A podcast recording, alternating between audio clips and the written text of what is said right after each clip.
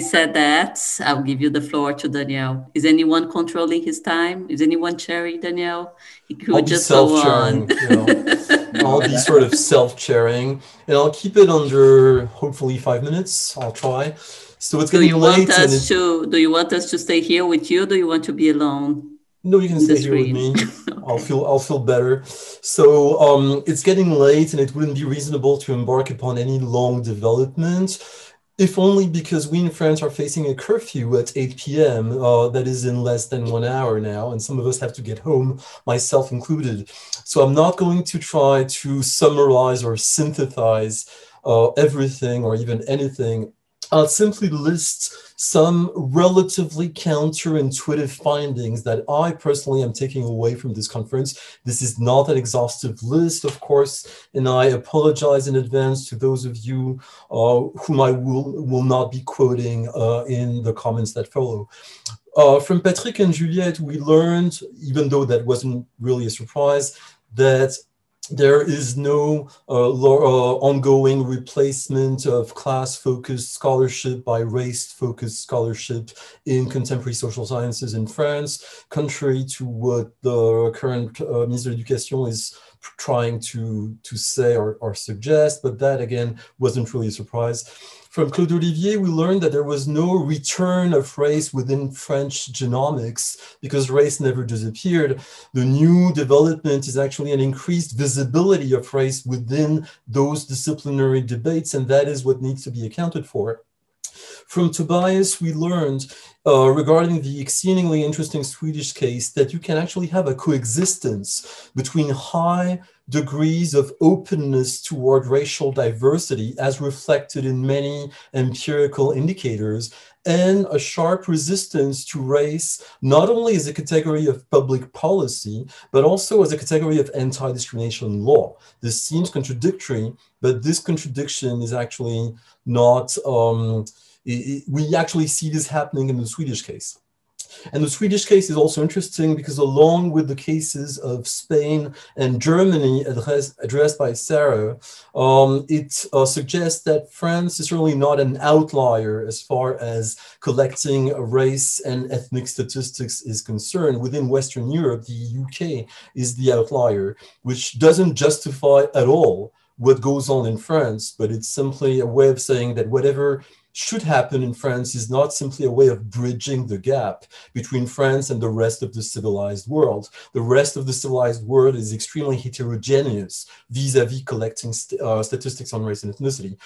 I'll refer the audience to the great paper by Anne Morning in 2008, um, who actually shows that if you take a worldwide perspective, only a minority of censuses ask a question about race or color. A majority of censuses ask a, a broader question about either race or color or membership in a national minority or membership in an indigenous tribe. But if you focus on race and color specifically, it's 15% of countries wor worldwide that do ask such a question. And those countries, all of them are former slaveholding societies.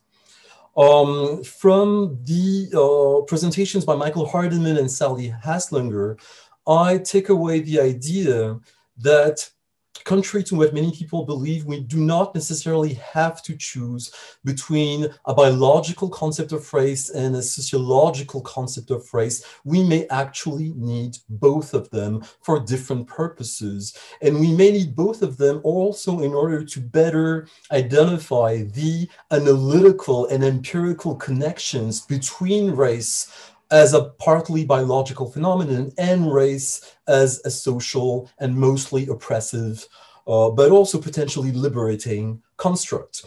Uh, we can't do that if we don't accept some kind of conceptual pluralism. And the same goes as far as racism is concerned, I would add we do not have to choose between racism as an ideology, racism as a set of negative attitudes, and racism as a system producing and reproducing group inequality. We need those three conceptions as well. Um, and finally, uh, I think this conference has demonstrated the interest of broadening the spectrum of comparison beyond the usual suspects of France and the US, the US and Brazil, the US and India, the US and South Africa. There is a value to considering cases such as Sweden, um, uh, Germany, Spain, and others that I won't be able to mention.